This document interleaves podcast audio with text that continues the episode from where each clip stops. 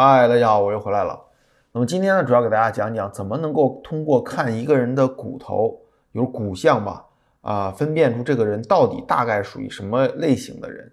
啊，其实我们都知道嘛，我们这辈子来到这个地球上体验这个生活，其实都是一定的定命了。那么既然它是定命的话，它就有一些特征反映在我们的形体上，例如说我们的面相啊，我们的这个身高体重啊，包括这个人的整体感觉。那么这个人的整体感觉呢，其实有的时候可以从小看得出来。所以很多高人呢，他一看这个人长什么样，就知道这个人到底未来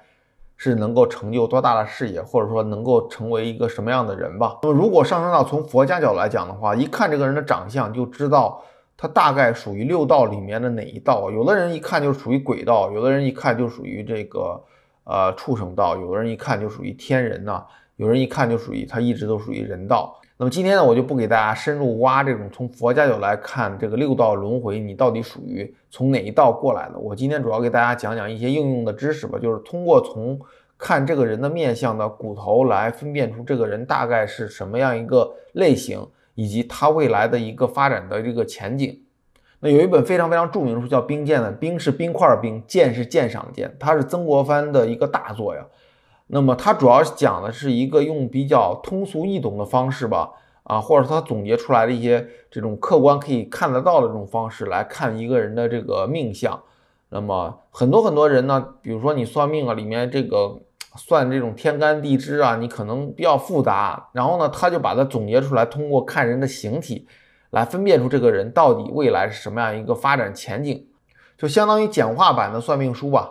啊，简化版的灵学，那么因为它也属于灵学范畴吧，所以今天我就给大家讲一讲《兵谏》里面讲的这个看骨识人法。那么我自己呢也非常喜欢《兵谏》这本书啊。那么在零三年的时候呢，我也从地摊买了本二手的这个《兵谏》呢，放在枕头边，天天没事就翻两页看看，讲的真是非常非常有道，对我自己来讲呢也非常非常受用了。那么首先呢，《兵谏》开篇就讲一身精神聚乎两目，然后一身骨相聚乎面部，就什么意思呢？就是说一个人呢。看他整体的这个精神呢状态，包括他的命相啊，其实主要是看两个眼睛啊，两个眼睛是非常重要的。还有呢，如果说你要看骨相的话呢，就聚乎面部，就是你这个面部的骨头的这样的一个特征啊，也是能够看到你未来的这个命相的。那么讲到眼睛呢，我教给大家一个小技巧，就是你跟一个人对话的时候，如果这个人的眼睛是向上翻，比如向上翻的，那么这个就属于魔道啊。那如果说一个人的眼睛是直视你的，那么就非常正常，就是普通人的就是这种沟通方式。那如果说一个人眼睛属于，比如说往下看的话呢，这个就属于佛道啊。那么就是魔道、人道跟佛道。那么这个也是一个从眼神的这种这个大体的这种角度来看的一个分辨方式。那么今天其实也不给大家讲这个，也给大家挖个坑啊。以后我给大家讲这个具体的情况。那么总结来看呢，人的面部啊，其实。总共有九块骨头，这九块骨头呢，决定了你的整个未来的命相，未来的这个前景啊。那么有哪九块？一九一块就是天庭骨啊，还有一块就是顶骨，就是这个这个顶上这块骨头，还有一块就是你的鼻骨，就两眉之间这个骨头，还有就是你的眉骨，还有就是你的颧骨，还有你的就是太阳穴上面这块的骨头，以及你的这个呃太阳穴呃后面呃。这个鬓角到头顶这块的骨头，还有就是你脖子后面，脖子后面这块儿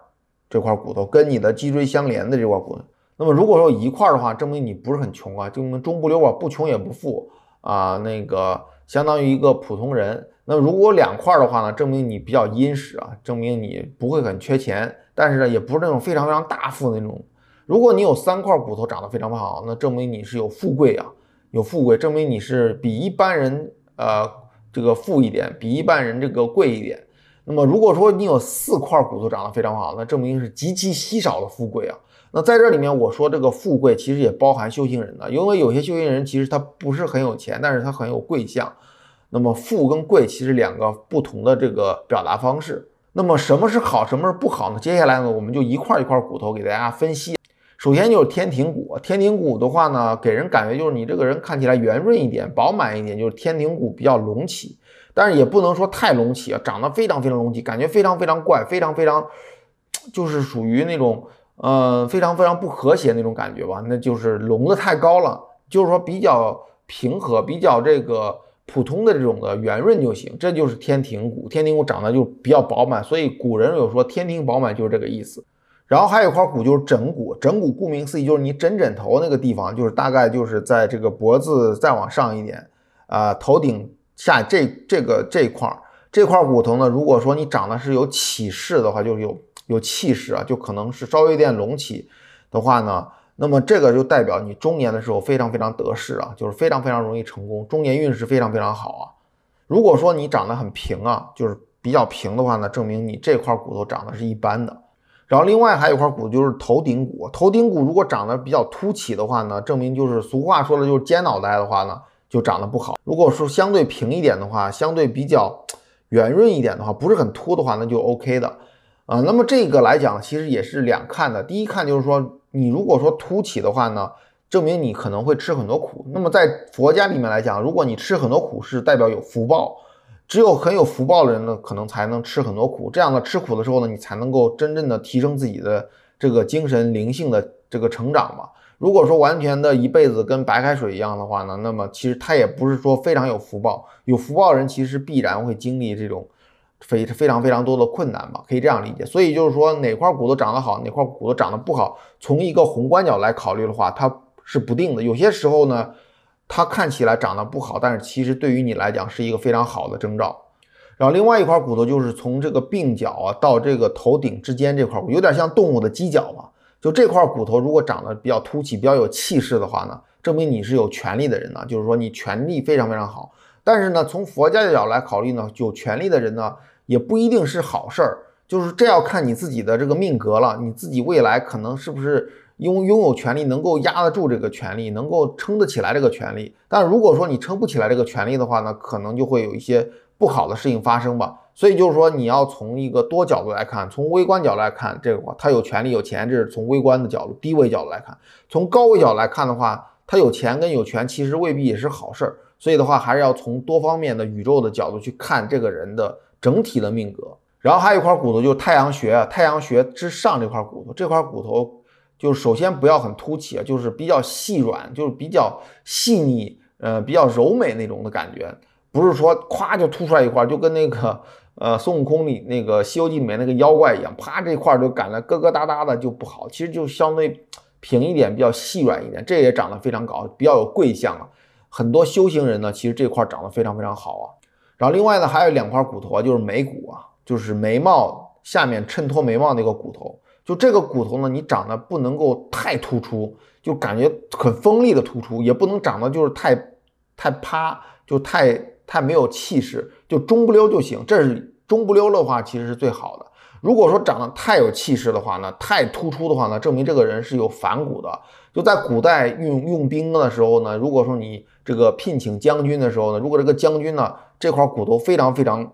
就是非常非常凸起，那证明他可能会有反骨，可能会以后可能会起兵造反吧，就是这个意思。然后另外呢还有就是鼻骨啊，鼻骨就是两个眉毛之间这个鼻鼻根儿这块的地方，这块地方呢要有这个凸起。然后呢，也就是俗俗说的，就是高鼻梁吧。如果这个人高鼻梁，就尽显贵相啊。另外还有颧骨，颧骨其实就两个眼下面这个骨头，那么有点像这个黑眼袋的再往下偏一点点那个骨头啊。这块骨头呢，你不能太突出，太突出的感给人感觉不好，也不能够太啪到那儿太平，所以就还是中不溜。它是有凸起的，但是不能够太突出。然后如果长得比较好这块骨头呢，证明这个人呢是能够成大任的。啊，比如说这个将军呐，这个宰相啊，什么什么，这块骨头长得是比较好的。然后民间还有一种说法，这块骨头长得很突出的人呢，他可能就是比较容易跟别人有矛盾吧，他可能主观意识比较强，所以的话，他跟人合作的时候呢，可能会容易吵架呀，或者容易这个陷入一些这个跟对方对抗这种感觉。所以有句俗话叫做“颧骨长得高，杀夫不用刀”，意思就是说有些女生啊，她的颧骨长得非常非常凸起啊。然后呢，她如果跟一个男生性格不是很合的情况下呢，他就克这个男人。这个男人呢，在某些方面呢，比如事业方面呢，还有一些这种其他的这种命格方面，都会有一些相克的这种征兆。这就叫做杀父不用刀。然后当然了，我觉得这个应该也不是指纯指女性啊，男性其实也是有的。那么长得很高的这种人呢，其实也不是说不好，因为人是需要看整体的情况，而且呢，在某些宏观情况下呢。呃，好跟坏其实互相转化的，所以你还是要一个呃多角度的去看你的整个面相。然后另外呢就是象骨，象骨就是说你的脖子后面这块儿，呃跟这个脊椎连接这块儿，这块儿呢首先你要有肉，但是你不能够长得太突出，长得太突出就是横肉了，就还是属于以以柔美为主吧，就是不是那么夸张，但是呢也不是说很这个骨瘦如柴那种感觉啊，这就是一个比较这个富贵的这个这个特征。那么再总结一下，如果说你有一块长得比较不错的话，这辈子你可能不是很穷，不穷也不富吧。啊，中不溜。如果两块长得比较不错了，那么你的这个经济实力可能比较殷实吧，可能不太为钱发愁，但是也不是那种非常非常富的。如果你有三块长得非常非常好的话呢，证明你这辈子可能是属于那种比较富的富贵吧。这里面也包含一些修行人的，修行人其实就是贵嘛。那么如果说你是经商的，或者说做生意，或者说工作了，那富其实就可以代表你的这个命格了。那如果说你有四块长得好的话呢，兵界里面讲究非常非常稀少啊。就是说极其富贵、极其这个富有、极其贵的这样的人，就是可能这种高僧啊，可能是有这种贵相；还有这种比如说呃富豪级的人物，可能就这种这种